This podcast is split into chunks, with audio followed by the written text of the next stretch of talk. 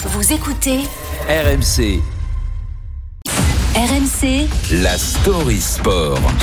L'histoire sport du jour avec Arthur Jean. Bonjour Arthur. Bonjour. Sia Colissi, c'est le capitaine de l'Afrique du Sud qui va affronter les Bleus en quart de finale de la Coupe du Monde de rugby. C'est demain soir. Un joueur d'exemple, le symbole de cette équipe sud-africaine, et même bien plus que ça, Arthur.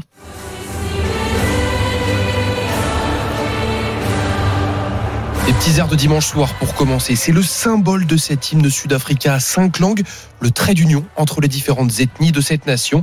Sia Colisi, les yeux fermés pendant l'hymne vibrant pour son pays et qu'il fait vibrer surtout. Sia Colisi, c'est un peu cet ami qui sera toujours là pour vous quoi qu'il advienne, toujours souriant, toujours poli, toujours serein. Saisissant paradoxe entre la violence du rugby sud-africain et sa gentillesse, sa simplicité. Et en plus de ça, c'est un très bon joueur quand même, le capitaine incontesté de ces Springboks, champion du monde il y a 4 ans au Japon. Écoutez ce qu'il représente pour son coéquipier en sélection, le demi d'ouverture Mani Libok. Sia Colissi est un grand capitaine. Nous n'avons pas d'autre choix que de le suivre. Nous sommes très heureux de l'avoir pour nous diriger. C'est un formidable leader naturel et un très bon joueur.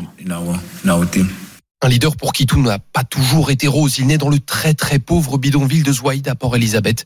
À 15 ans, sa maman décède. C'est sa grand-mère qui doit s'occuper de lui. Il ne mange pas toujours à sa faim. Il boit de l'alcool aussi. Mais le rugby existe et pour le jeune Sia, c'est le moyen parfait pour s'en sortir. Il intègre l'une des plus prestigieuses écoles sud-africaines et c'est d'ailleurs à partir de là que tout s'accélère. Oui, tout est allé très très vite pour Colisi des débuts en pro. En 2011, une première sélection sous le maillot de l'Afrique du Sud en 2013.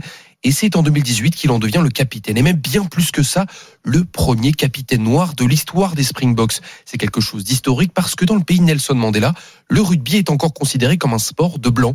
Des quotas ethniques ont même été imposés en sélection. Si Colisi, lui, s'y est d'ailleurs opposé, lui, ce qu'il veut, c'est être sélectionné pour ses qualités sportives et non pas pour sa couleur de peau. Le joueur des Sharks de Durban, c'est une icône, un rassembleur, et c'est aussi ce qui impressionne un autre de ses coéquipiers, Jesse Krill, chez les Box. Il est très inclusif par rapport à ses modes de décision, très ouvert et à l'écoute de ce que pensent les gens. Cela permet de se sentir inclus dans les décisions et ce n'est pas toujours le cas selon mon expérience. On se sent aussi décideur avec lui.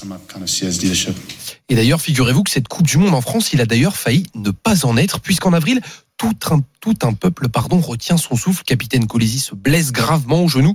Mais au final, il sera bien là pour affronter la France dimanche soir en quart de finale. Et ce ne sera pas son dernier match dans l'Hexagone, puisque les Bleus vont gagner, évidemment. On pourra le retrouver, Ouais. dans le champ- oui, on espère en tout cas. Mais oui. On pourra le, le retrouver dans le championnat français sous les couleurs du Racing dès la fin du mondial.